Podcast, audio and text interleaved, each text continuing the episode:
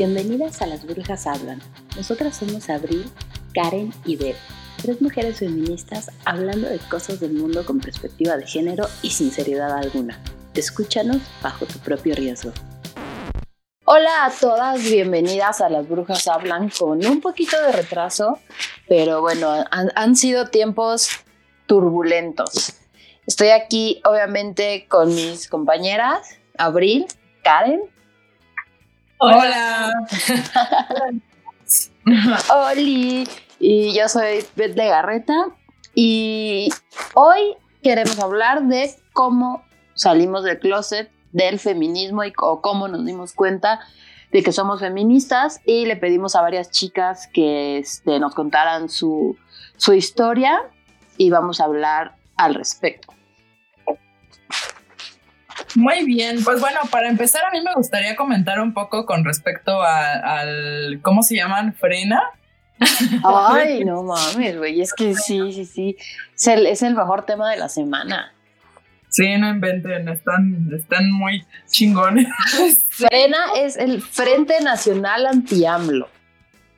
Y es muy chistoso porque todos odiamos a AMLO, pero también a Frena. O sea. Es que hay niveles. De hecho, ese fue la, o sea, Frena fue la razón, la gente que está allí fue la razón por la cual votáramos por AMLO.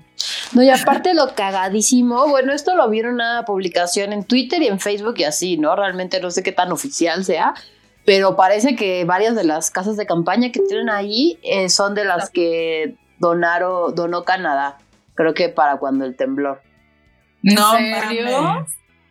No sé. Ya estaban diciendo, no, pues ya aparecieron.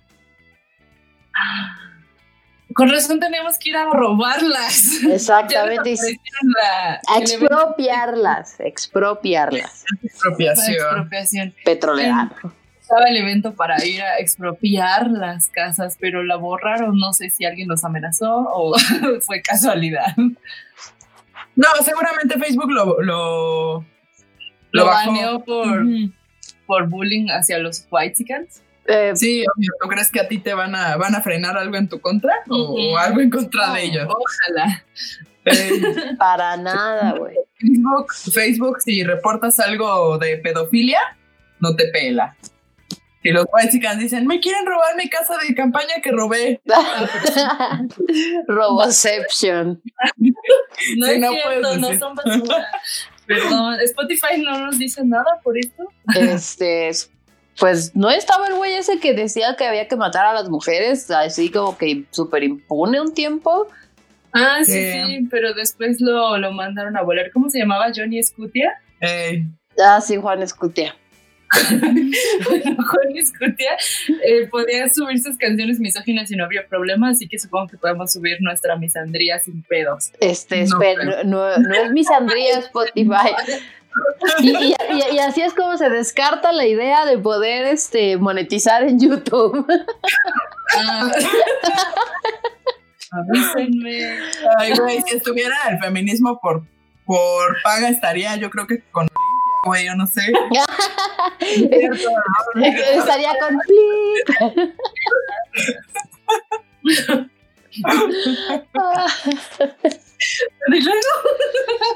El caso es que este Facebook eliminó el evento donde este, la gente aparentemente quería expropiar casas de campaña de los White Chicans del Frente Fifi anti-AMLO.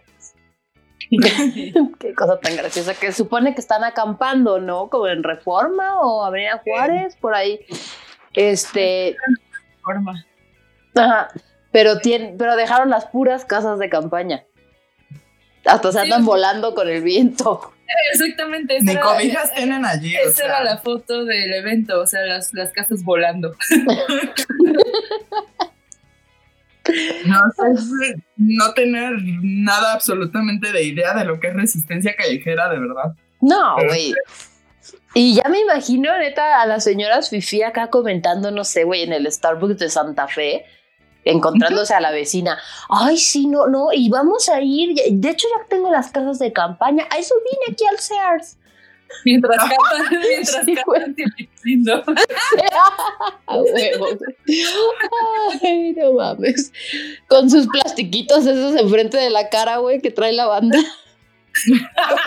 Caretas. No, yo voy a mandar a mi muchacha, yo no puedo, güey. O sea, si pudiera con todo gusto, pero como el otro marcha, ¿no? También anti-AMLO lo que, que traían este, a, las morras que trabajan con ellas cargando los carteles. Ay, no mames. Neta, no mames. Sí, güey, hay un chingo de fotos y los videos y todo. O sea, ya sabes, puro, puro pinche white chican, este hermoso con su ropa de, pues, con marcas por todos lados y la chingada este, y se ven las morritas, este, todas chiquitas y, así, güey, con pinches pancartotas. Yo leí un, este, un güey que, que decía que, que, si nos ardía que tuvieran superioridad estética. las marchas. Yo sí, es eso lo que nos Mira, me vas a perdonar, pero Calderón es mucho más hermoso que tú, ¿eh? Anaya. Anaya, güey, es una chulada. Güey, Anaya ya subió su, su, su, comercial de que se va a volver a, postular. Qué sorpresa, güey. Si todavía hay un eh, chingo de eh. banda que, ya, que está, no, es que te digo, o sea, estaremos mejor con Anaya. Ay, no, Pinche güey, se ve todo chiquito y así inofensivo, pero se ve bien violento y misoginito el güey. Pues es que, güey, es como si el presidente actual no lo fuera. Y como si el presidente pasado no lo hubiera sido. O el antepasado y así. Sí, pero te creo que también el, pasado también lo era y el pasado también era güey fifi, este Peña. Y güey, estuvo mucho más culero lo que le hicieron a las mujeres en su sexenio. Que la neta lo que este AMLO nos hace, lo que AMLO nos hace es, ignorarnos, güey. Que está culero, da frustración, castra, pero es lo que nos hace, nos ignora. Pero con un güey que tiene un pedo de que siempre se hace, se hace, lo que él dice porque es un güey blanco heterosexual con dinero, hombre, tiene, tienen pedos de misoginia muy cabrones, ¿eh? Y son capaces de lo que sea con tal de que no te salgas con la tuya, porque ¿cómo vas a ser mujer y aparte ganarles, güey. Sí, güey, o sea, ¿cómo, cómo osas? Eh, a mí me tocó con un chavo que ese güey nada más no tiene dinero, pero tiene, es, blanco y es hetero. Y bueno, no creo, ¿eh? Yo eh, recordándolo no creo que sea tan hetero, pero bueno, ya sabes que no aceptan otra cosa. homofóbico. Y este, este güey me, yo saqué un teléfono, me lo compré aparte, eh, me costó barato porque me lo dieron como regalo de renovación del plan. Bueno, regalo entre comillas, ¿no? Porque sí me costó. Y este, y a él se lo vendí, pues yo dije, pues esta es de gama media, está pues chidillo, ¿eh? le puedo sacar un varito, entonces se lo vendí a él. no se lo vendía lo que era. ¿Mande? Trae para Watts exactamente, o sea, estaba chido, o sea, a mí me costó muy poco realmente, una cantidad muy simbólica y yo se lo vendía a él en, una cantidad, pues digamos, de mercado, pero no tan caro como lo estaban dando. Entonces, este, eh, se lo doy y al final no me lo pagó porque es amigo de un ex que tengo. Entonces, al final no me lo pagó, yo lo busqué, me bloqueó. no, no. No, no es eh, total, el caso es que me lo, me lo, me, me bloqueó el güey, ya no me lo pago. Yo ingenuamente todavía pensando que me lo iba a pagar. Y este, la, lo busqué y le dije, oye, ¿qué onda cuando me das el dinero? No sé qué. Total, no me pagó ni madres, me bloqueó. Entonces yo voy a Telcel y, y, y Telcel te podría estar anunciando aquí. Ah. Y este, y, y, lo bloqueo desde el, desde el email. Y pues después me buscó y me, no me buscó él a mí obviamente, pero mandó a mi ex a buscarme. Para, que fuera más incómodo todavía. Exacto, a buscar a alguien cercano a mí para que le me dijera que este que por qué lo hacía tan grande y que sí me lo iba a pagar, pero que primero quería que yo le pagara no sé qué a no sé quién y así, o sea, total que no me dejó ganar, yo dije, "No, güey, o sea, ni madre, eres un pinche misógino que obviamente no puedes perder delante de una morra, ¿no? Y no puedes decir, está bien, ya toma el dinero. Yo dije, pues ahora te cuesta doble por pinche misógino y por pendejo. Sí, Entonces se lo bloqueé, se lo bloqueé, ¿quieres que lo desbloquee? Quiero el dinero completo. No te estoy pidiendo más, la neta, porque soy bien chida, pero, pero yo quiero el dinero. Y este total, pues no me lo pagó y yo dije, ah, pues entonces no te sirve de nada. Yo la neta lo compré porque este me, porque me lo estaban dando de súper baratísimo y porque yo le quería sacar una ganancia, ¿no? Pero pues si no va a haber ganancia para mí, pues menos para él. Entonces, es que esos hombres que son misóginos y aparte blancos y aparte heteros, güey, son este tienen otro nivel de misoginia que es como de chingarte a huevo, porque si no, no les ganas, o sea, así de simple, no les vas a ganar. Ego, orgullo. Exacto, ajá, todo. O sea, son el privilegio del privilegio. Exactamente. Y por lo regular, dense cuenta y las mujeres que somos así como más, eh, no quiero decir empoderadas, porque ya sabemos que es una mentira del patriarcado, pero, pero las mujeres que somos más así como de carácter y así, por lo regular le caemos mal a esos hombres a los blancos heterosexuales. Ah, sí, claro. Sí, claro. Y, pues bueno. No le queremos caer bien. Ay, no, huevos. Pero, pero vaya, eso me refiero con Anaya. Yo creo que sí es una persona de cuidado. O sea, más que el presidente actual, yo creo que, que, que ese tipo de personas sí son de cuidado. Sí, yo creo que descubriremos qué tan malo puede ser el peje todavía próximamente. O sea, creo que estamos mal y viene lo peor, honestamente. Espero equivocarme bien cabrón. Ay, sí, ya, no hablemos de cosas feas. Pero tenemos que ir. Tenemos que hablar de otra cosa fea. Desgraciadamente nunca se acaban. Y pues bueno, pues es el caso de nuestra compañera Elis. Exactamente. Elis es este, una compañera de la UNAM. ¿Me, recuerdan de qué FES es? FES. ¿Es, es campo? Creo que sí. Bueno, ahorita les confirmamos, este, Pinaí, pero este es aparentemente de lo que de lo que la están acusando. Eh, eh, ¿Azcapo? Acatlán. Ah, Acatlán. Acatlán. Me acuerdo que empezaba con A. Este, bueno, la están acusando de incendiar un edificio y no sé qué. O sea, se le están poniendo cargos ya ridículos y una fianza también ridícula, que al principio habían ah, dicho que eran 10 millones, ¿no? Ahorita parece que ya se confirmó que son 4. 4 millones. Pero sigue siendo una, una ridiculez, ¿no? Y aparte, pensar que es la UNAM la que está este, presentando los cargos. Exactamente. Y aparte, ¿cómo pueden responsabilizar a una sola persona por todos los destrozos? Realmente, no, el plan era tomar los cubículos para abrir un centro de atención para las estudiantes agredidas y también para la comunidad externa del municipio de Naucalpan, Estado de México. Y tomaron unos, este, tomaron unos cubículos, unos edificios y este, y fue cuando pues la detuvieron a ella, ¿no? No inventes. Aparte, güey, en la UNAM, este, no sé ahorita, porque ya, ya tiene sus años, pero en, en casi todos los planteles de la UNAM, si no es que todos, había un cubículo o un salón tomado que era el cubículo del CGH. Y ahí estaban tranquilamente. Ahora morras quieren tomar y, y ve, güey fue trasladada a la Fiscalía de Naucalpan en el Estado de México y encarcelada en el penal y después encarcelada en el penal de Santiaguito de Almoloya de Juárez.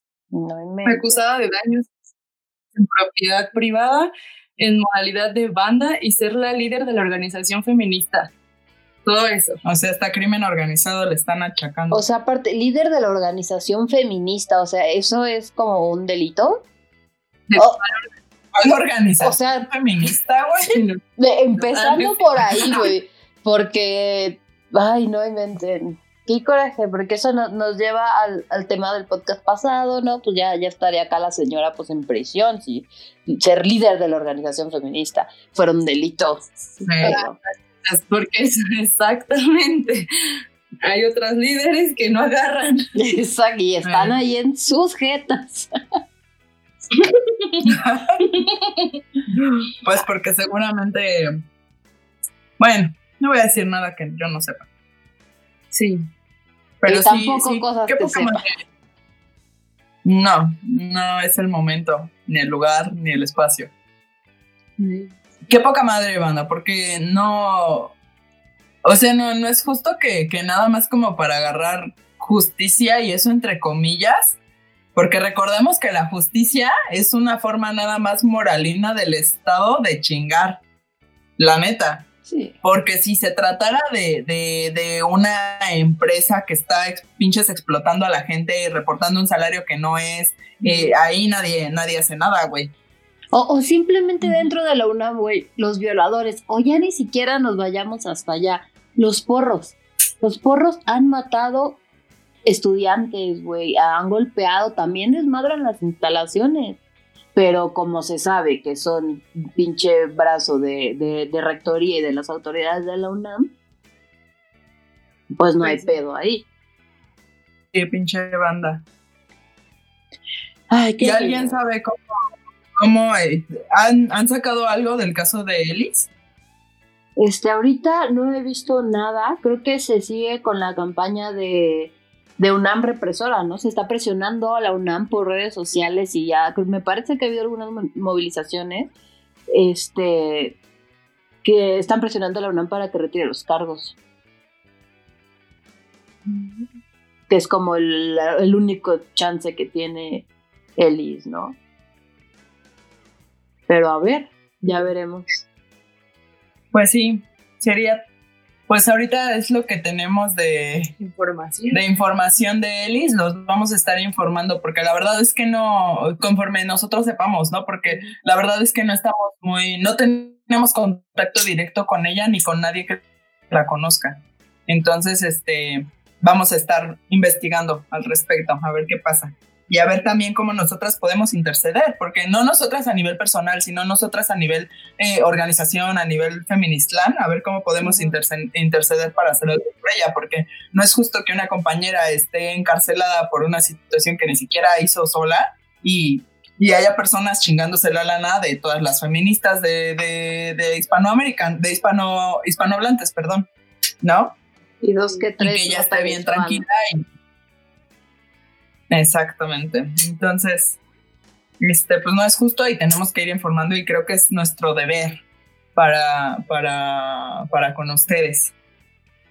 Sí, claro, que aparte podría ser cualquiera de nosotras, tranquilamente. Sí, en cualquier momento, en cualquier momento pueden agarrar a quien sea e imputarle todos los cargos que puedan si no tienen una buena defensoría, ¿no? Sí, exacto. O sea, según sé, no se había hecho público desde que empezó como la persecución y todo esto porque le estaban metiendo como que miedo a los papás. Los abogados de la UNAM y todo. Claro. Para que no, no, lo hicieran público. Pero pues ya no se, ya no se puede callar más. No, pues no. Pues qué poca madre UNAM. No espero nada de ti y aún así logras decepcionarme. Qué espanta.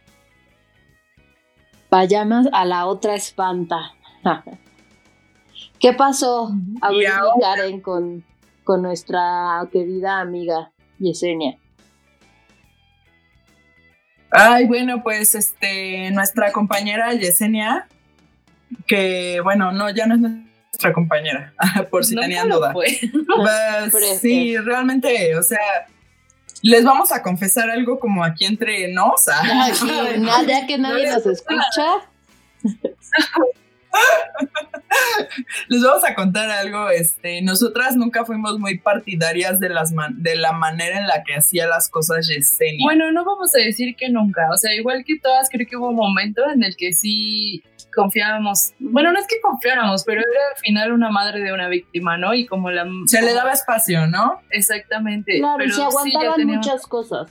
Se aguantaban muchas cosas porque es como, bueno, pues sí es así, pero es la madre de una víctima y pues nos aguantamos.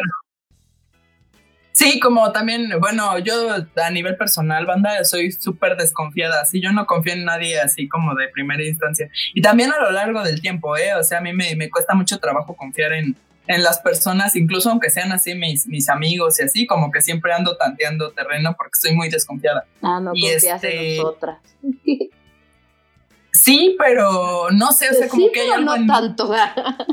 no, no, no, Y no es ni siquiera en su contra. O sea, hay algo como en mí que, que me hace así como, como decir sí será. O sea, ok, sí estoy confiando en ella, pero sí será. Sí, sí, sí está pasando. Estoy pisando firme, no estoy pisando firme. Este, ¿me explico? O sea, yo soy así. O sea, sí es mi forma de ser. Entonces, este, me cuesta a mí mucho trabajo confiar en las personas en las que ya confío.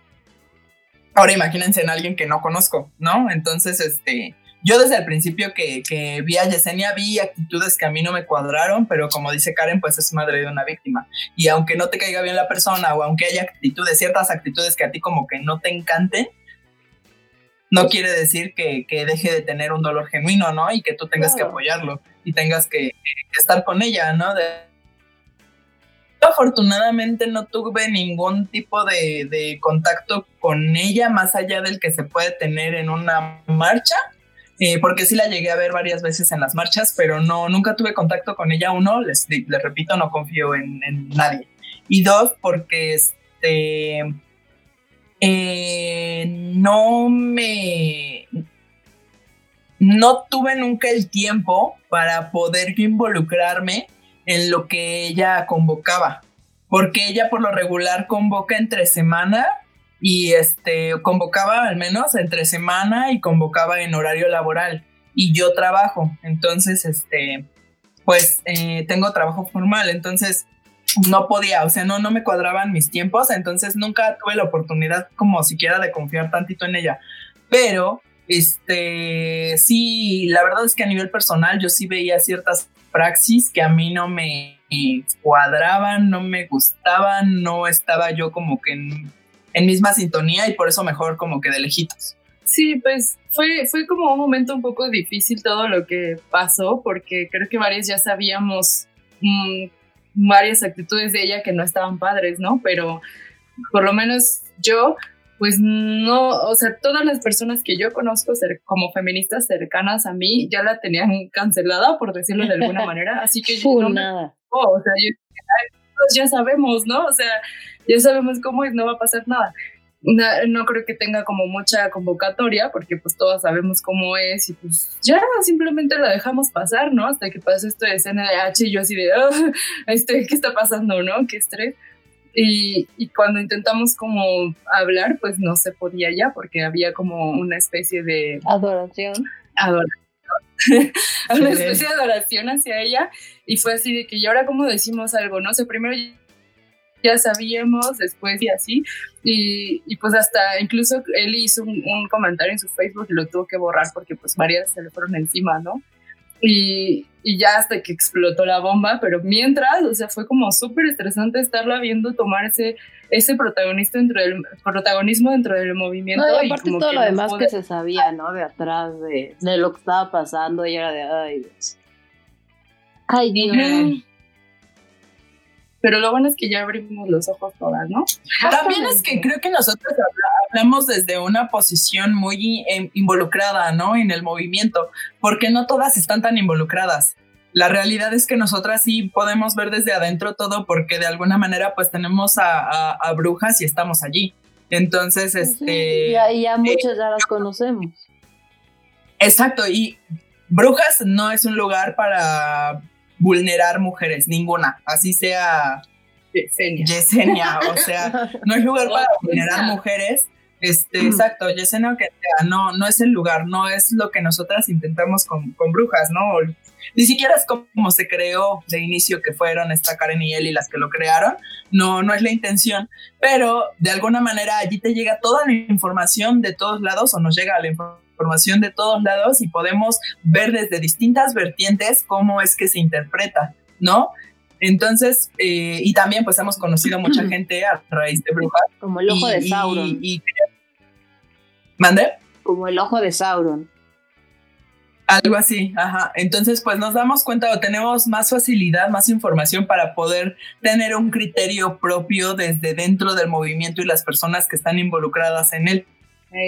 Entonces, creo que nosotras al tener esa visión podemos este, darnos cuenta de las personas y cómo son y bla, bla, bla, ¿no? Pero por las personas que están afuera, yo me acuerdo antes de entrar a, a, The Mood, allí a, Brujas, yo no tenía tanta, tanto criterio con respecto a las personas, porque uno, pues soy bien desconfiada y dos, no los conocía, no, no las conocía, perdón. Entonces, este, cuando entro a brujas y me llega toda la información de todos lados, es cuando me doy cuenta de varias cosas y es cuando empiezo a tomar mi, mi criterio, ¿no? Pero, pero de inicio, pues la verdad es que sí me costaba un poco de trabajo. Eh, tener como... Luego me acuerdo mucho que Eli y Karen me decían así como de que no es que esta persona es así y yo era así como de, ah, pues igual y sí, igual y no, eh, ¿no? Pues sí. Pero pues sí, y bueno, pues ya vamos a cambiar de tema porque la verdad es que... Sí, la verdad, creo que es un tema que ya debemos dejar morir. Este, nada más como para comentarle a las a quien nos está escuchando, pues cómo finalizó ese desmadre, ¿no? rompimiento y cancelación. Ya. Sí, este, Yesenia ya se. Primero, hasta donde nosotros nos quedamos y les dijimos a ustedes, Yesenia había dicho que sí, verdad, lo ocupa. Después dijo que no, que ahí se quedaba junto con las familias, luego dijo otra vez que sí, como bueno, como que insinuó que sí, luego otra vez dijo que no y después ya al final se terminó yendo. Entonces, este, pues ya, pues ya, así terminó. Y así acabó la telenovela. Esperemos que ya haya sido el último capítulo. Ojalá. Por favor, porque. Y bueno, pues ya. Son. Ay, qué, qué drama, la verdad. Qué drama. Pero bueno, vamos a movernos entonces al tema de este podcast, que es con respecto a la deconstrucción. Primero bueno, la dinámica que yo había platicado con mis compas, con Eli y con Karen, era este, pues que primero les íbamos a, leer ciertos testimonios que ustedes nos mandaron, este, y después vamos nosotros a platicar nuestra historia. Entonces vamos a dar un tiempecito para leerlos y un tiempecito otro más para, para platicarles nosotras cómo es que nos involucramos en el, eh, dentro del movimiento y cómo es que terminamos tan involucradas, ¿no? En toda esta Entonces, pues vamos a, darle voz a lo que nos mandaron las chicas. Este, básicamente hicimos un post en, en, Facebook de que nos compartieran como sus historias. Y en general, la verdad es que me gustó en general lo que nos llegó porque la mayoría de lo que nos llegó, chicas, era como que se habían empezado a informar, habían empezado a ver este, a y a partir de ahí, pues como un poco más. Entonces, creo que esa es una, sí, importante. Las personas que, o las chicas que estamos involucradas en el feminismo, estamos informadas. Si no estás informado de absolutamente nada, informada de absolutamente nada y no sabes ni qué chingado significa feminismo en la RAE, pues obviamente, pues, ¿cómo vas a, cómo vas a apoyar o cómo vas a, a decir que el feminismo te representa? Y también no deberías estar diciendo que no lo hace, porque no somos managers. Sigamos. No somos managers para andarte representando. Queremos que te representes tú sola. El patriarcado te ha dejado el, el, pedo este de que alguien te tiene que representar y la neta es que no. O sea, de verdad tú puedes sola. De que te tiene que venir a salvar el príncipe azul o la princesa azula ahora, pero no, nadie, nadie. Tú puedes. Y lo que nosotros buscamos dentro del feminismo justamente es que tú te representes sola, o sea, que tú hables por ti, que tú seas tu voz. A mí hay varias chicas que me han dicho de, de, que conozco, chicas desde la prepa, desde la secundaria, y me han comentado que, que, que, yo me he vuelto su voz o que yo me he vuelto como, como alguien a quien admiran por estar dentro de esto. Y yo les digo, no, no, no, o sea, a ver, tú, tú tienes voz, tú tienes boca y tú puedes... Sí, creo que eso es importante, ¿no? O sea, está bien como mm, seguir el camino de alguien que ya tiene más tiempo, pero no admirar tal cual, porque es una persona igual que tú, tiene errores y tú a lo mejor vas a encontrar tu propio camino y seguirlo, ¿no? Entonces tampoco como que idolatrar personas, quien sea, eh, dentro del feminismo, pues, pues no, idolátrense ustedes mismas. Así es. Entonces vamos a leer este, el primer, el primer testimonio, es muy cortito, que nos llegó y dice, me empecé a cuestionar muchas cosas a partir de que mis papás se divorciaron y atacaban chingos a mi mamá sin saber qué había pasado. Ay, típico, ¿no? O sea, una termina con su pareja y una es la maldita, la loca, la tóxica, la eh, ajá, la puta, o sea, una es todo, pero y ellos son pinches santos que bien lindos y bien nobles y todo, ¿no? Huevos, y nosotras hacemos, la neta, las mujeres hacemos, ¿no?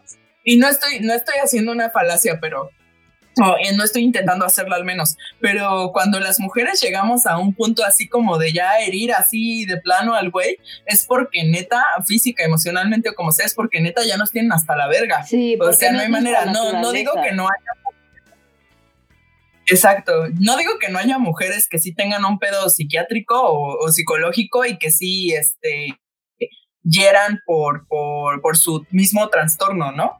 Pero como ha habido chicas, ¿no? Que, que, se encuentran que hasta tenían secuestrados a sus güeyes y no los dejaban ni salir y les pegaban y así. Entonces, ese ya es un pedo psiquiátrico, es neurosis y o, u otro pedo más, más profundo, quién sabe.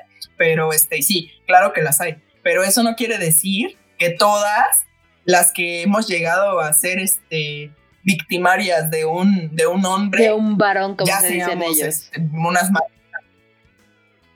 Ey, ajá, no mames, o sea, claro que no. Cuando una mujer llega, una mujer sana dentro de lo que cabe, ¿no? Pero cuando una mujer sana llega a lastimar a un güey es porque ya nos tienen hasta la verga. Y admítanlo, no sean pendejos. si no, nunca van a aprender de sus errores inútiles. Ay, bueno, apostaría que no lo van a hacer. Ay, ya sé. Ya, han de estar pinches feminazis, las odio. ya no te emperres. Odienos, háganos, háganos trending topic. Por favor. Con los años me fui deconstruyendo. ok, sigue, sigue. Con los años me fui deconstruyendo. Vamos a entender a la deconstrucción, este, para nuestros escuchas. La deconstrucción, eh, eh, bueno, nosotros nos referimos a la deconstrucción como un proceso justamente de de um, desaprender. Uh, desaprender, desaprender quería, y volver a aprender. Ajá, o sea, como reemplazar, esa era la palabra, reemplazar lo que tenemos aprendido por eh, nuevas cosas que estamos aprendiendo. Por ejemplo, eh, muchos, muchas personas que, que tocan la, eh, algún instrumento tienen una técnica mal aprendida para tocarlo y se lesionan. Eh, estaba investigando en algún momento de mi vida, soy una sorry. Estaba algún momento de, mi vida que más del 70% de los músicos eh, eh, se lesionan, tienen alguna lesión a lo largo de su carrera musical. Y esto es por una mala técnica. Los maestros desde el inicio te tienen que enseñar una buena técnica o tú aprendiendo de manera a lo mejor este, autodidacta tienes que aprender una buena técnica para poder este, ejecutar, porque es demasiado, eh, demasiada experiencia a tu cuerpo para poder tener una... Este, o sea, vaya, no, no estamos hablando de nada más eh, caminar de aquí al mercado, o sea, estamos hablando de una exigencia real, ¿no? Estás cargando el instrumento en algunos casos, estás este, a lo mejor sentado mucho tiempo practicando, estás este, dando baquetazos en ese caso y pues también te, te lesionas, te lastimas, te duele. Como estar en la computadora. la baqueta o agarrar la... Trabajos de oficina. Exacto, ajá, te lesionas, entonces que aprender una buena técnica. Si no aprendes una buena técnica y te lesionas, entonces tienes que desaprender esa técnica y volver a aprender una buena. ¿no? A eso le llamamos de construcción, a, a, la, a desaprender. Nos han dejado eh, pues nuestras, nuestras familias, nuestras ancestras, etcétera, ¿no? Los medios de comunicación. Claro, sí, los medios de comunicación, el Estado. Exacto. Todo, a todo eso le llamamos de construcción. Y hay varias este, vertientes, es de todo, ¿no? O sea, por ejemplo, el ¿qué puedo decir que sea un poco inofensivo aquí? Eh, ah, pues tan solo el hecho de, pensar que la menstruación es mala o que es sucia. que o te da vergüenza. Ajá, que nadie se tiene que enterar que estás menstruando, eso, o sea, no es que vayas saliendo de tu casa diciendo, estoy menstruando, sí, o sea, pues no, pero ya no te que, que aparte era súper cagado, este, bueno, yo ahorita ya uso copa menstrual, ¿no? Pero cuando usaba toallas me acuerdo de ir a la farmacia y las pedía y si me la daban en una bolsa transparente las cubrían con periódico o con papel así como, como si fuera droga. daban en Ajá. Sí, qué O cuando veías en la escuela a tu amiga y te la pasaba así como si estuvieras traficando droga. Sí. Yo me acuerdo en la secundaria justamente, eh, yo tenía una amiga este, y esta amiga me, me, dijo que la acompañara por una toalla sanitaria a la farmacia, fuimos, y cuando llegamos a la farmacia, eh, le, dijo a, le dijo a la persona que estaba allí, me da una de las que le conté, y yo así de, ¿what? ¿Cómo vas a ver de qué le estás hablando? ¿Y, si le contó otro día? Pero envolvió en periódico, no me acuerdo si fue periódico papel estraza, y la metió en una bolsa negra y así se la dio. Y yo así de, ¿what? Y, se la dio con unas pinzas, güey, como, como los de Monster Inc. Casi, casi. Ah, 33 2. Entonces, 33 2. Entonces, este, tan solo eso, ¿no? Que les digo que es algo muy inofensivo de la deconstrucción, pero, pero eso, o sea, desaprender que te dé vergüenza el estar menstruando y aprender que es algo cíclico, o sea, es algo tuyo, es algo que te pertenece y que siempre va a estar allí, bueno, no siempre, hasta que te dé la menopausia, ¿no? Pero es algo que siempre va a estar allí y que pues no tiene nada de malo, o sea, es parte del cuerpo humano de las mujeres, o sea, no, no tiene nada de malo, de verdad no lo tiene, al contrario. Al contrario, si estás mostrando es que estás sana. Y aparte es nuestra conexión con la luna y con la diosa. Así es. Entonces, este, por ejemplo, ¿no? A eso es a lo que voy. Entonces, bueno, hablamos de la deconstrucción ya, entonces seguimos con el relato. Con los años me fui deconstruyendo más, entre paréntesis, aún sigo haciéndolo. Y pues nada, leí teoría radical, abolicionista y me cambió el panorama de muchas cosas creo que también es importante leer todas las vertientes del feminismo, ¿no? Yo en lo personal eh, no quiero que ustedes tomen partido de alguna manera por alguna rama, ustedes véanlo, pero yo en lo personal me identifico como radical. Eh, bueno, radical en proceso más bien, pero me identifico como con la rama radical. Eh, y fue justamente porque yo, estuve en varias ramas, ¿no? Y no es que haya estado adentro y dijera, ay, ya soy feminista institucional ahora, o soy liberal, o así, no, no, no es eso, sino no, no queremos, no, feministas liberales no nos odien, por favor. Pero no, no queremos, eh, no, no, quiero no que tomen partido de alguna manera. institucionales. Ah, sí. Exacto. Eh, creo que son las, bueno, X, no, no, no quiero hablar de mi opinión al respecto. Eh, y bueno, el caso es que creo que tenemos que, investigar de todas las, ramas que podamos ver y, y, sobre eso irnos, ¿no? Y saber cuál es la, la, la rama que a nosotras nos convence más o con la que más empatizamos o la que creemos que, que, puede ser eh, la, la que nos ayude más a entender y a aceptarnos, porque al final también el feminismo no es un adoctrinamiento, o sea, no es que tú llegues al feminismo y, y en el feminismo te digamos, tienes que pensar así o tienes que estar a favor del aborto. Que hay una credencial y no sé qué. Eso es, exacto, eso es inherente, ¿no? Estar a favor del aborto es inherente una vez que te haces feminista, pero eh, no, o sea, no es que sea adoctrinamiento, es que tú estás dentro y, y, vaya, tú te das cuenta y te vas identificando y vas viendo lo que te es funcional a ti como persona, porque el feminismo lo que quiere es que tú te aceptes a ti misma y dejes de pensar que, que te acepten otras personas, entre paréntesis hombres, es lo que te va a hacer una persona normal, entre Válida, ¿no? ajá, que, te hace... Que, vale ante la sociedad. Entonces, pues no, sí ha habido varias veces que hay hombres que me dicen así como de, ay, estás fea, o ay, está bien prieta, pues, pues sí, güey, ¿y qué? O sea, ya por eso ya no vale más vale menos mi opinión, o, o, qué, porque pues tú tampoco eres un Adonis, ¿no? Sí, güey, Entonces, es, es, lo cagado que usualmente son pinches Rex. Los sí, ya sé. Y ahí están chingando. Pero bueno, esa es la onda. O sea, el feminismo lo que busca es que tú te aceptes a ti misma y que tú te representes. Y si tú te sientes cómoda en alguna rama del, del, feminismo, pues que allí te quedes y que te vayas sobre esa rama y síguete deconstruyendo. O sea, al final no es nada más el hecho de leer de una rama y decir, sí, a huevo, ya aquí me quedo. Pues no, o sea, también si tú quieres adentrarte en esto, pues tienes que leer, tienes que, ir viendo varias cosas, no puedes cerrarte, no puedes nada más quedarte en el, eh, en el en el supuesto, ¿no? En el de aquí me siento cómoda y aquí me quedo. Porque Justo por eso este, tenemos la idea de, de sacar algún episodio explicando más o menos las ramas del feminismo y qué pedo con cada una. ¿Qué Como diría nuestro amigo Jordi Rosado, saludos. ¿Qué con el feminismo? Exactamente. Y pues bueno, vamos a seguir con otro testimonio. Ah, bueno, yo tengo uno, dice, eh, yo llegué al feminismo cuando entré a la superior y me di cuenta que la situación ahí estaba horrible en cuanto al acoso. También porque me tocó conocer compañeros que me acosaban y ser la única mujer en grupos de puros hombres escuchando comentarios bastante machistas. Ya sabemos, ¿no? Yo creí que no estaba mal alzar la voz y cuando lo hice, cuando me atreví a difundir información sobre violencia de género en mi escuela, todos se me fueron encima. Hasta mensajes antes me llegaban. Incluso compañeros que tuve se sentían con el derecho de atacarme en mis publicaciones o por mensajes tratando de que pensara diferente, entre comillas, pero nunca lo hice ni lo haré.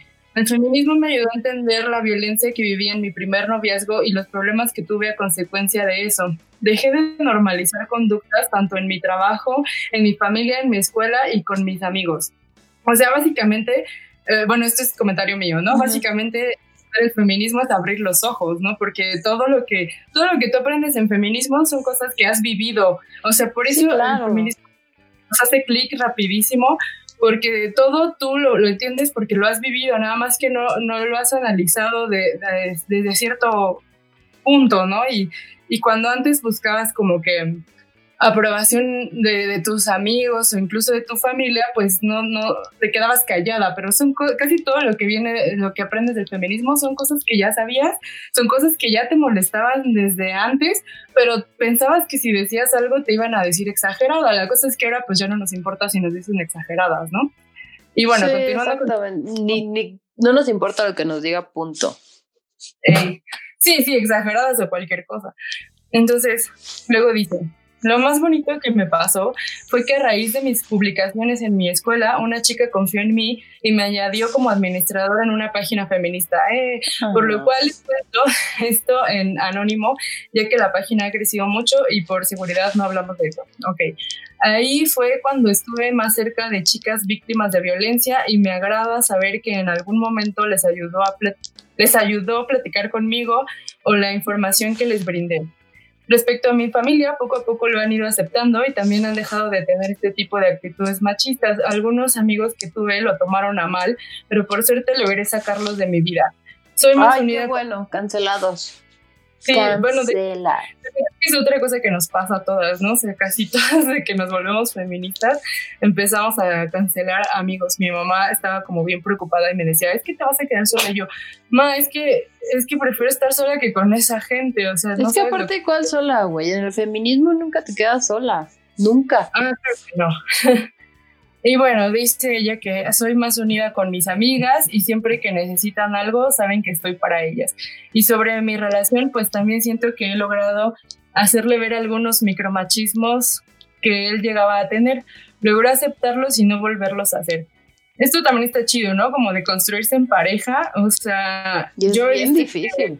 Es difícil, pero creo que es lo más funcional. O sea, si te deconstruyes sola y después quieres buscar una pareja es casi imposible para las heterosexuales, obviamente.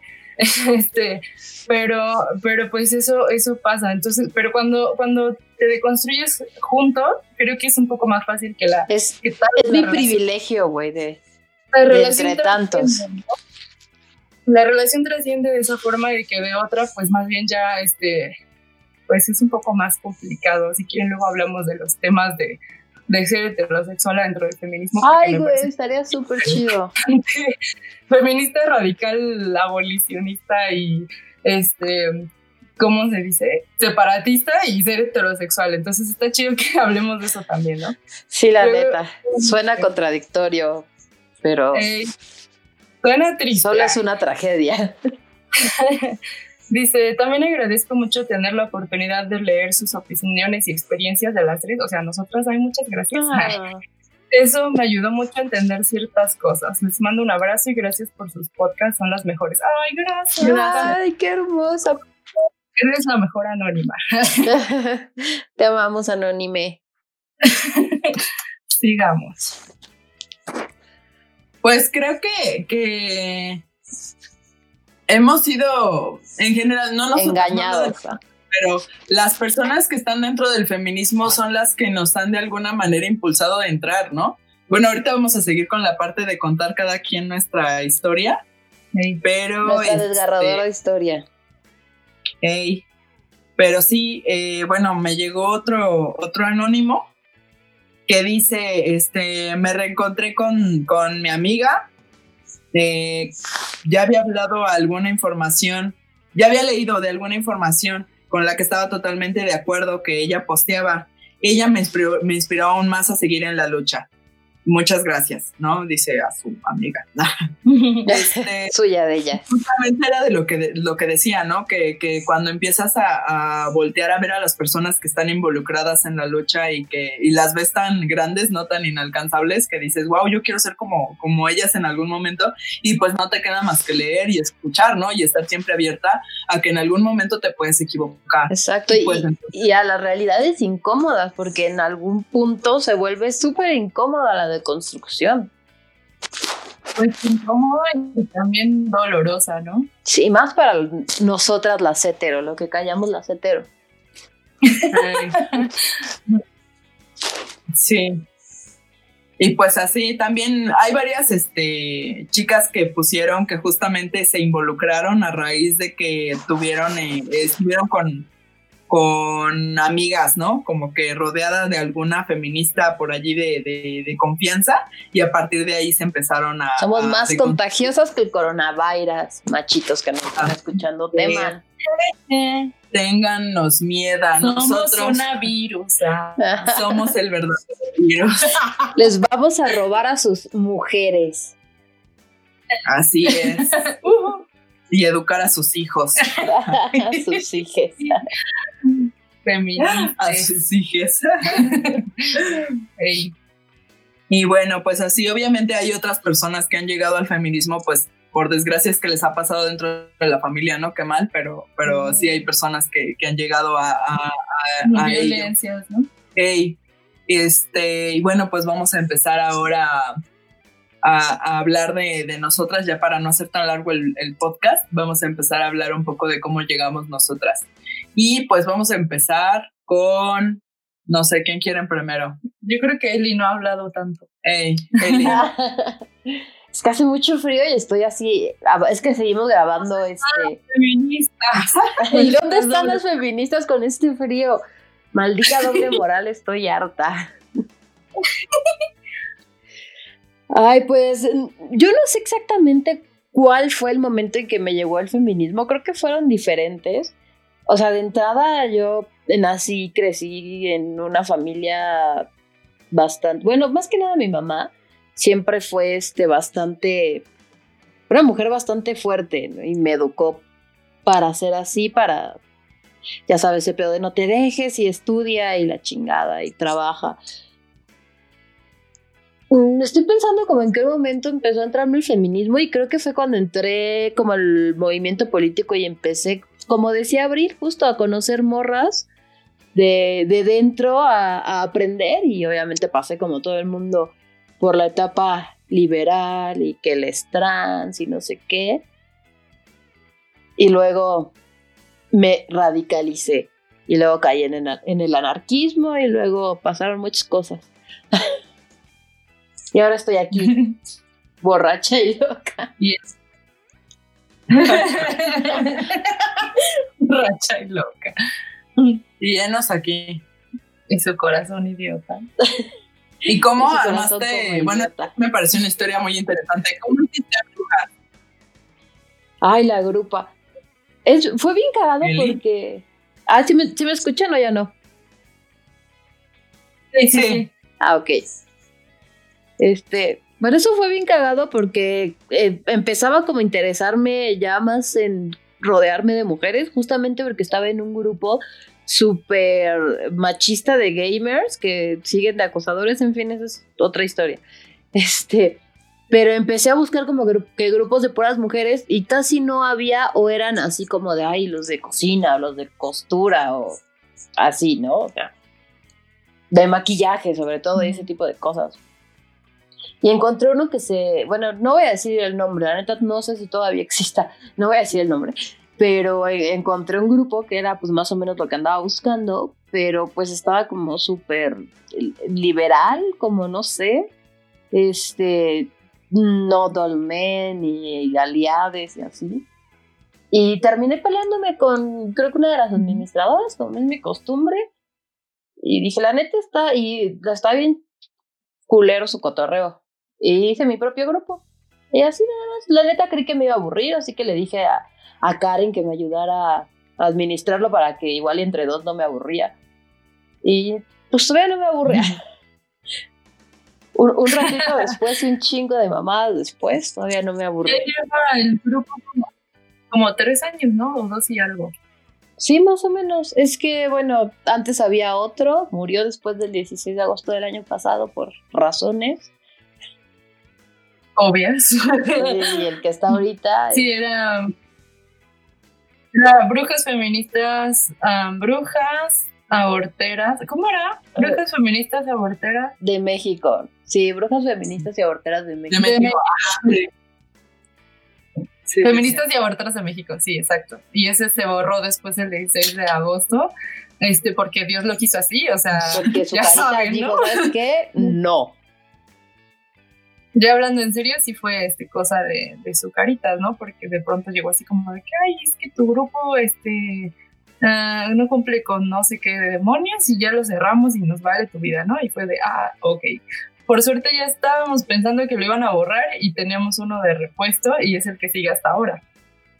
Esperemos siga por mucho tiempo más. Ojalá su caritas no se le bote la canica. Uy, eso es mucho pedir del señor que le tiene fobia a los pezones femeninos. o sea, no, o sea,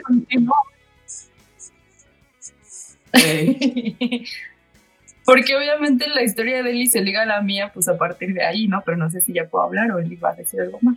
No, vas, vas. Hola. Ah, bueno, ahí viene Entonces, yo no era feminista, nunca había leído sobre feminismo, no, no me había informado, era una completa ignorante. y, este, y un día llegó Elizabeth y me dijo, oye, si hacemos un grupo de Facebook feminista, y yo en mi mente dije, ¿qué? O sea, no me considero feminista, mm, no sé ni de qué se trata, o sea, que no ya tenemos todos nuestros derechos. Entonces, de, pero dije, pues bueno, o sea, nomás como porque pues, pues está bien, o sea, tú hazlo y ve y pues vemos qué, ¿no?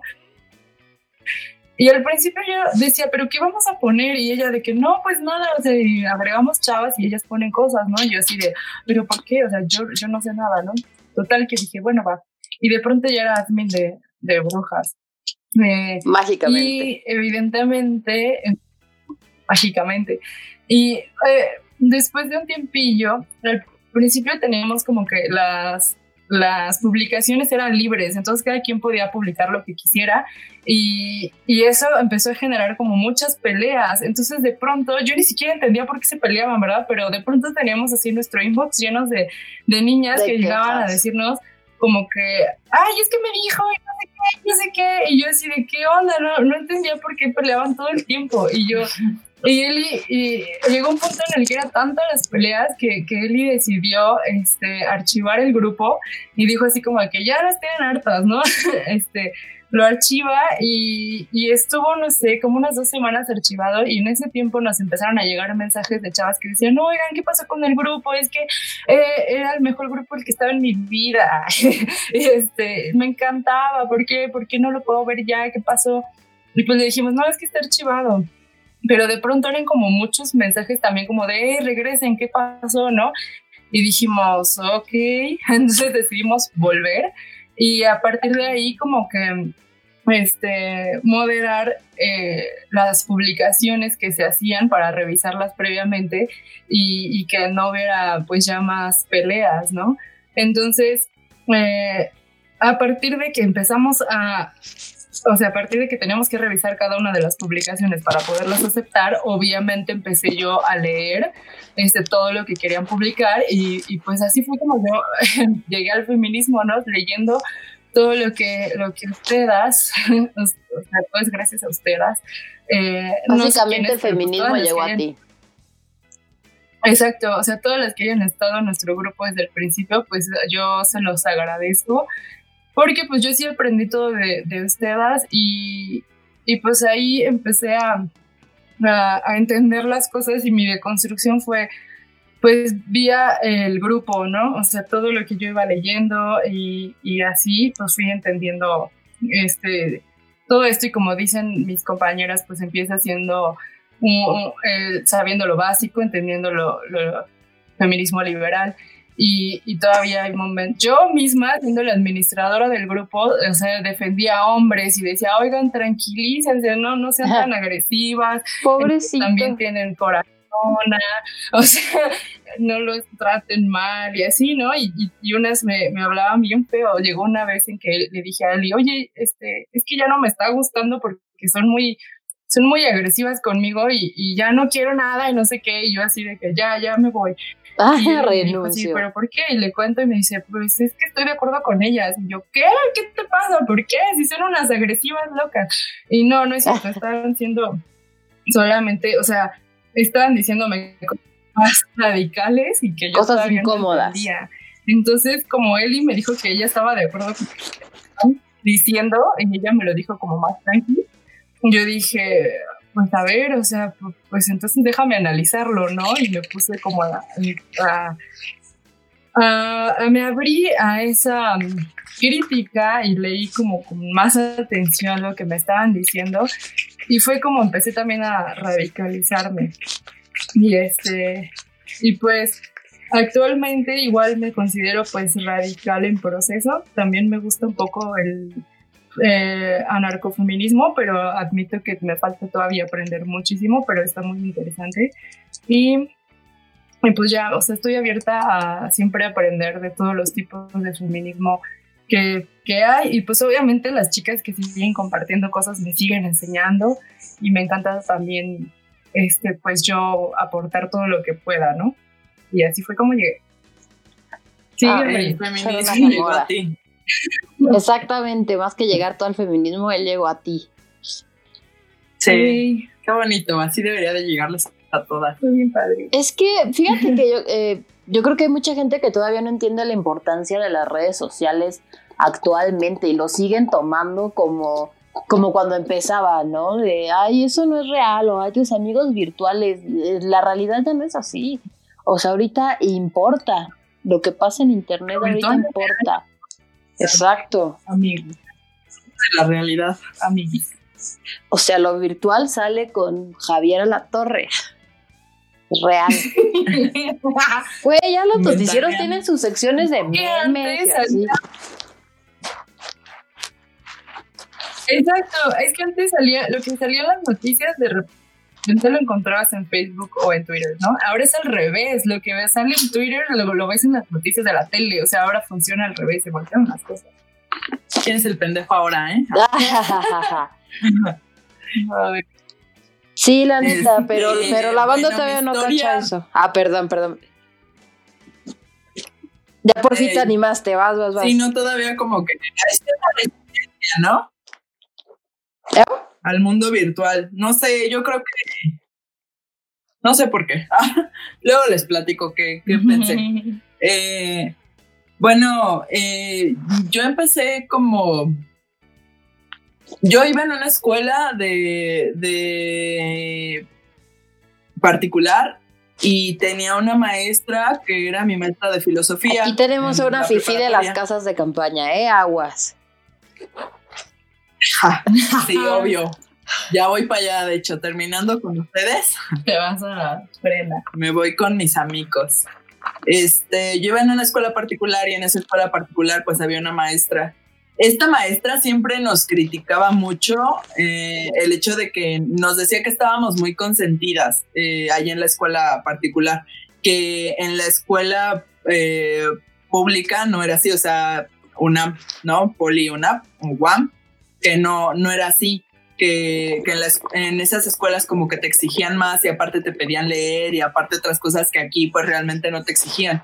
Y sí nos exigían leer, sí nos daban libros como que al inicio del curso nos decían estos son los libros que van a leer y nos vendían el paquete de libros, ¿no? De inicio, pero esos libros eran este pues pendejadas, la neta de Carlos Cuauhtémoc Sánchez y Paulo Coelho y así, la neta eran pendejadas. Eh, a mí nunca me, me, gustó como lo que nos daban a leer, porque justo se me hacía una pendejada. O sea, yo decía, ¿por qué chingados voy a leer? Jodorowsky. Pendejada, o sea, güey, o sea, ¿qué pedo? Y este, y así, ¿no? Pero, pues en ese momento, pues yo estaba chava, la neta es que yo no tenía ningún tipo de criterio más, este, más que el que me había forjado mi familia. Y pues, o sea, ustedes entenderán, no, no quiero ser ni pretenciosa ni mucho menos, pero ustedes entenderán una niña de escuela de paga que pues viaja y tiene, tiene como todo la mano. Le compran, sí, o sea, viviendo en barrio, pero fresa entonces, este, pues ustedes entenderán que ese contexto pues no es el más adecuado para que alguien tenga un criterio eh, real, ¿no? Esto, o sea, pues yo la neta todo lo que decía yo hablaba desde el privilegio. Eh, y bueno, el caso es que eh, pues esa maestra yo siempre le tuve como mucho respeto justo porque ella nos hacía ver otras, otros panoramas. Ella nos hizo leer varias cosas, este, eh, pues era maestra de filosofía de la UNAM y nos hacía leer cosas como, o sea, textos que no eran como para nuestra edad ni siquiera, o sea, leíamos cosas bastante avanzadas. Entonces, eh, bueno, a raíz de que esta maestra nos hizo leer este tipo de cosas y nos hizo entender y nos decía, bueno, no sé, nos explicó a Sócrates, ¿no? Nos explicó todo lo que, lo que Sócrates, bueno, Sócrates no escribía, ¿no? Pero nos explicó todo lo que escribieron de Sócrates y, nos dijo, bueno, todo su cotorreo, que está bien cabrón. Y no empiecen de mamadores, por favor. Obviamente no todo, pero sí nos explicó un poco. y este, y, dices, ¿no? Así como de que, wow, Sócrates es como lo máximo. Y después, ¿no? Después llega Aristóteles, ¿no? Y después llega Platón y después llegan otros que, este, que pues también hacen filosofía y te das cuenta de que no solamente una perspectiva es la, la única, la única que puedes, este... Pues Sócrates, eh, Platón y Aristóteles. ¿Mandé? Sócrates, Platón y Aristóteles. Los tres reyes magos. Los tres reyes magos. Las chicas superpoderosas. y, repito, o sea, no, era, no fueron los únicos, tampoco fue todo, obviamente, no empiecen de pinches mamadores ahí, ay, no, si no lo has leído, no sé quién, no sé qué, no, ay, mamadores, si sí. eres un mamador y no estás escuchando, vete. no eres bienvenido. A menos de que nos quieras patrocinar, entonces, este, podemos ah, plantear. No escucho, pero igual cállate. bueno, el caso es que este, yo a esa maestra pues le tenía mucho respeto justamente porque yo consideraba que, que su, considero que su intelectualidad y que todo lo que ella sabe pues obviamente está por encima de lo que yo sé, ¿no? O de lo que yo puedo alcanzar a ver. Eh, entonces, pues yo siempre la tuve como cercana en mis redes sociales y así, siempre la tuve de cerca. lo que, sí, todo, todo lo que ponía me parecía súper interesante y me parecía con una perspectiva súper empática que realmente yo nunca tuve. A mí me cuesta mucho trabajo ser empática hasta ahorita, ¿no? Y todavía con todo y que soy feminista y todo, este, me cuesta mucho trabajo ser empática. No siempre lo logro y no siempre lo logro de la mejor manera. Eh, y, y, algunas veces sí necesito como perspectiva de otras personas para que me expliquen bien por qué tengo que ser empática en algún momento. Entonces, ¿por qué este no debo matar gente?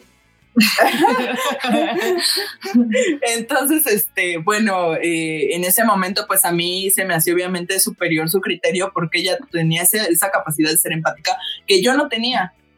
Entonces, bueno, pasó el tiempo, ya me extendí mucho con ese rollo, pasó el tiempo, eh, yo veía que compartía cosas, eh, realmente yo siempre he priorizado a las mujeres, ¿eh? O sea, yo jamás he sido así como que eh, alguien que, que, que escucha a una mujer y que diga, ay, pinche pendeja, o mira, está, estoy más bonita que ella, o así, no.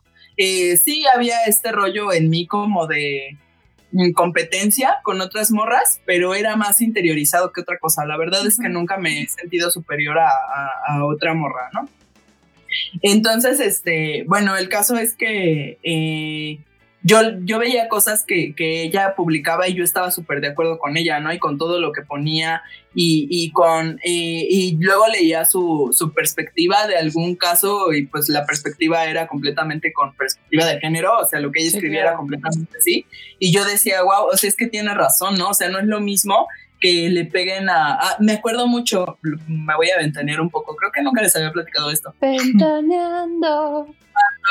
una vez yo, yo compartí que, que los que también había padres solteros y que no estaban chingando como las madres solteras. Ay, qué oso. Nada, no, también era un pendejo.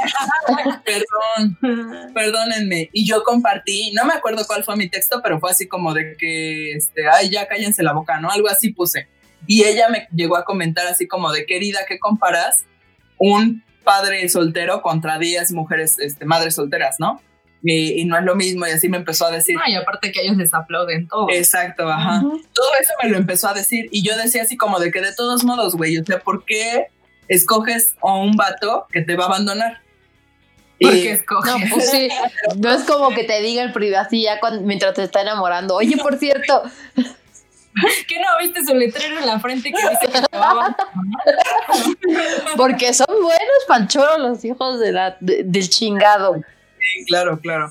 Entonces, este, yo lo que yo comentaba eso, ¿no? Porque yo decía, güey, si vas a tener un hijo, güey, al menos cerciórate de que el papá no te vaya a abandonar, güey. O sea, pero yo repito, o sea, yo hablaba desde mi privilegio en donde mi papá siempre se hizo responsable de nosotras. Mi papá es súper amoroso con nosotras y con todo el mundo. Entonces, yo hablaba desde ese privilegio y de decir, ay, güey, pues obvio, si estás viendo que te está maltratando desde el punto uno, obviamente te va a seguir maltratando el resto de la vida, ¿no? Pero pues lamentablemente no, no todas las mujeres tienen la capacidad de, de alcanzar a ver eso, o sí la tienen, pero tan interiorizado el amor romántico que lo tenemos, tenemos, ajá, que lo pasamos por alto, ¿no?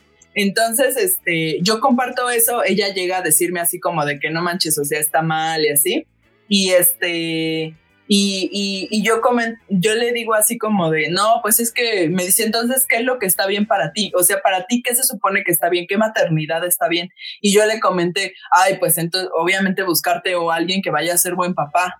Y ella me comentó, o sea, para ti es ser buena madre es conseguirte un buen partido. Eso está muy raro, ¿no? Y ya no le nada, porque sí me hizo reflexionar, porque dije, güey, o sea, sí, pero pero pues, uh. exacto. Y entonces, este, pues ya, pues, eh, o sea, lo dejé así. Ya no le contesté nada, lo dejé así. Sí reflexioné. Eh, después, pasando el tiempo, pues yo veía sus publicaciones. Después empiezo a andar con un güey X. Este, y, este chavo, pues obviamente era machito, ¿no? Como la mayoría. Sí, claro. ajá, este chavo, la, la ventaja con este chavo es que me quería mucho, pero era un machito. Entonces, este, me quería desde su machirules. y este, y, y, él tenía un grupo de amigos, pues machitos obviamente también. Y, y, ellos, entre ellos y también, bueno, yo también tenía amigos varones antes de, de hacerme nazi. tenía amigos varones. Feminazi, por favor. Tenía amigos varones y yo veía que compartían mucha burla a las feministas, pero lo que veía, o sea, porque yo decía así como de que, ay, es que sí, ¿cómo van a marchar con las chichis de fuera, no? Por ejemplo, no, no es que para eso, pero digamos, eh, poniendo un ejemplo. Y después decía, bueno, ¿y qué? O sea, hay otras personas, o sea, en, los partidos nos encueran estos güeyes y nadie les dice nada, ¿no? Entonces yo empezaba a querer leer los argumentos en contra de las feministas entonces, cuando compartían algo así, me ponía a ver sus, este, sus argumentos y lo que encontraba, pues, era que estaban gordas, que estaban feas, que pinches viejas, que odiaban a los hombres, cosas que pues, era, eh, ajá, era pura, o sea, cosas que era pura falacia porque digo eh, Estos son sus grandiosos argumentos de por qué nos odian. Exacto. entonces, este, entonces pues yo viendo todo eso yo decía, pues es que eso no es un argumento, o sea, no no me pueden decir que porque están gordas ya está mal. O sea, pues sí, no, no, no puedo. Sí me llegaron a preguntar que qué opinaba yo y yo decía, la neta, no estoy informada, no, no te puedo dar una perspectiva. sí están gordas. Pero no el, el problema con y aparte también, o sea, morras gordas, ok, pero también había una, había una, morra gorda que le compartía, compartía qué asco. Y yo decía, güey, tú también estás bien pinche gorda. Asqueroso. Eh, sí, morras, morras. O ah, sea, había morras que compartían. había morras que compartían, ay, qué pinche asco, y morras gordas en la marcha, pero digo, ay, güey, tú también estás gorda, ok, ¿qué se supone que tú tienes? Que no eres, que no eres asquerosa, ¿no? Entre comillas. Que no es feminista, güey. Exacto, ajá. Y los güeyes también igual compartían mamadas y yo decía así de que, ay, güey, o sea, tú estás más pinche culero que ellas. Y, ahora resulta, ¿no? Que a las que, a las que tienen que odiar o a las que tienen que desacreditar es a ellas. Entonces yo... No tiene pudor. Más allá de empezar a compartir cosas feministas, lo que empecé a hacer fue informarme porque yo no quería dar una, este, opinión. una opinión al respecto si yo no estaba informada. ni a favor, exacto, ni a favor y mucho menos en contra, ¿no? Entonces me empiezo a informar, empiezo a buscar así en internet feminismo y empiezo a ver feminismo es bla, bla, bla. Y entonces dije, bueno, por definición soy feminista. Pero entonces, ¿qué hacen las feministas? Y empiezo a buscar feminismo mexicano y empiezo a ver todos los conceptos que ahora venían. ¿Qué tengo que hacer? Ajá, que venían ahí patriarcado, ¿no? Y aparte, bueno, ya saben mis amigas que soy bastante obsesiva, entonces cuando empiezo algo es hasta terminarlo. Sí. Y, este, y, empiezo a buscar ahí cosas que yo no entendía, patriarcado, a ver qué es patriarcado, de construcción, qué es de construcción, y así me, me fui informando en internet, literal. Después empecé a ver cifras porque decían, es que las mujeres sufrimos maltrato y yo decía, ay, güey, los hombres también. Pero empecé a ver cifras porque yo también soy muy numérica, entonces empiezo a buscar porcentaje de hombres este, que sufren maltrato en el noviazgo porcentaje de mujeres que sufren maltrato en el noviazgo, porcentaje de mujeres que estudian, porcentaje de hombres que estudian, porcentaje de hombres que desertan, porcentaje de mujeres que desertan, porcentaje de bla, bla, bla, bla. mujeres en un puesto, cargo importante. Claro, y son búsquedas que cada una puede hacer así en Google, güey. Sí, claro. Sí, no, no estás limitado, güey. O sea, si nos estás escuchando todo emperrado y escribiéndonos un pinche libro de por qué estás en contra del feminismo y nos quieres venir a más. De por qué estamos gordas. Si nos quieres venir a más Planner, te abremos el espacio para que nos riamos de ti. Que vengan a debatir con nosotras, Ah, claro, quien quiera, ¿eh? peluda. ah, ok, amigo. Hay que abrir una sección de invitados. No creo la verdad que nos esté escuchando ningún men, pero de man, min. Ajá. Luego son bien raros, güey. Les gusta emperrarse, güey. Sí, quién sabe. Y bueno, el caso es que yo, eh, pues a raíz de eso me, me, empiezo a deconstruir y cuando, me acuerdo mucho que ese novio matito que les digo, me dice, ay, como feminas, ¿tú eres feminista? Y yo así en medio de la calle, agarrados de la mano, le dije, sí. Y se voltea y me vio con un asco, se los juro, pero con un asco que yo dije así de, a huevo, eso, eso esperaba, ¿no? y yo, ay, pero es que no sé qué. Y me empezó a decir por qué estaba mal el feminismo y yo le empecé a decir y ya pues a partir de, qué es el feminismo y me empieza a decir. Pues es la supremacía de la mujer eh, eh, con, con que, nosotros queríamos ser superiores y nosotros no, eso no es el feminismo. Sí, soy el hijo del papá. le dije, no, pues primero, o sea, busca qué es feminismo y después hablamos del tema, o sea, no, no, no pienso discutir contigo por esto, ¿no? no se puede. Después me empezó a decir que, que, cosas de que decía Marta Lamas, por ejemplo, y yo así de ay. Oh my God. Pero no, yo todavía no tenía en ese tiempo como los argumentos para poder debatirle bien. A Marta Lamas, ¿no?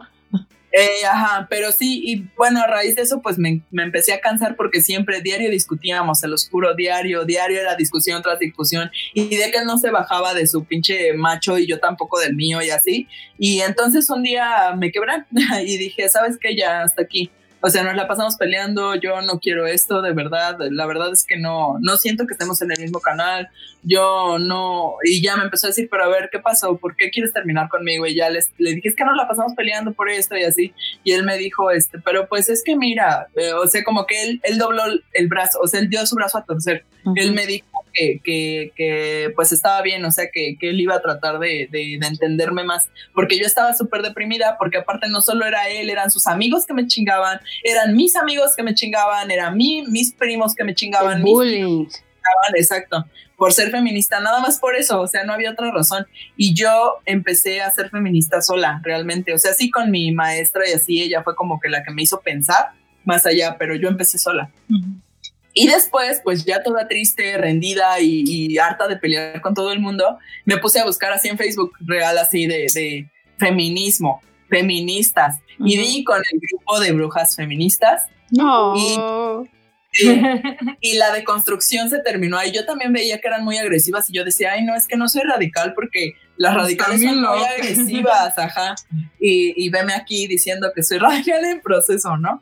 Eh, pero una vez, como dice esta Karen, quitas tu barrera de defensa con las radicales, porque las radicales al final lo que quieren hacer es que tú seas libre y realmente libre, porque puedes decir, ay, soy libre porque trabajo y gano mi dinero, pero realmente, o sea, ninguna, y también le comentaba a Karen apenas, ¿no? Yo no creo que ninguna mujer tenga realmente, eh, haga, tome una decisión, ninguna, incluidas nosotras, tome una decisión realmente libre porque al final estamos en un sistema patriarcal.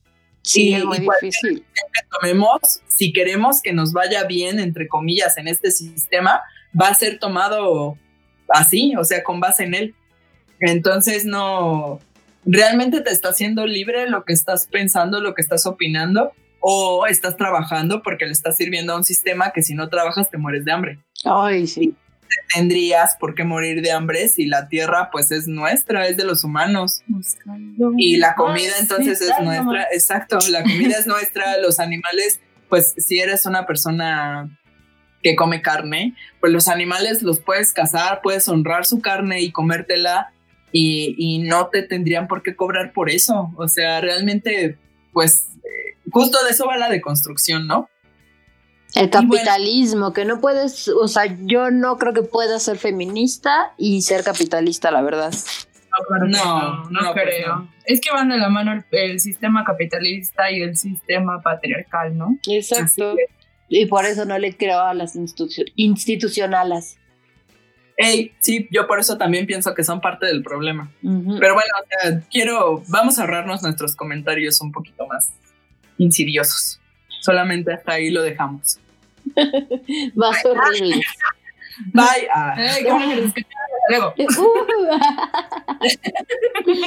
Ah, bueno, amigos, muchas gracias por habernos escuchado. Y ya saben, nos escuchamos el siguiente lunes, que ahorita, bueno, ya, ya es martes, perdón. no digas. Bye. Nos vemos el próximo lunes. Bye. Bye. Subo videos todos los viernes.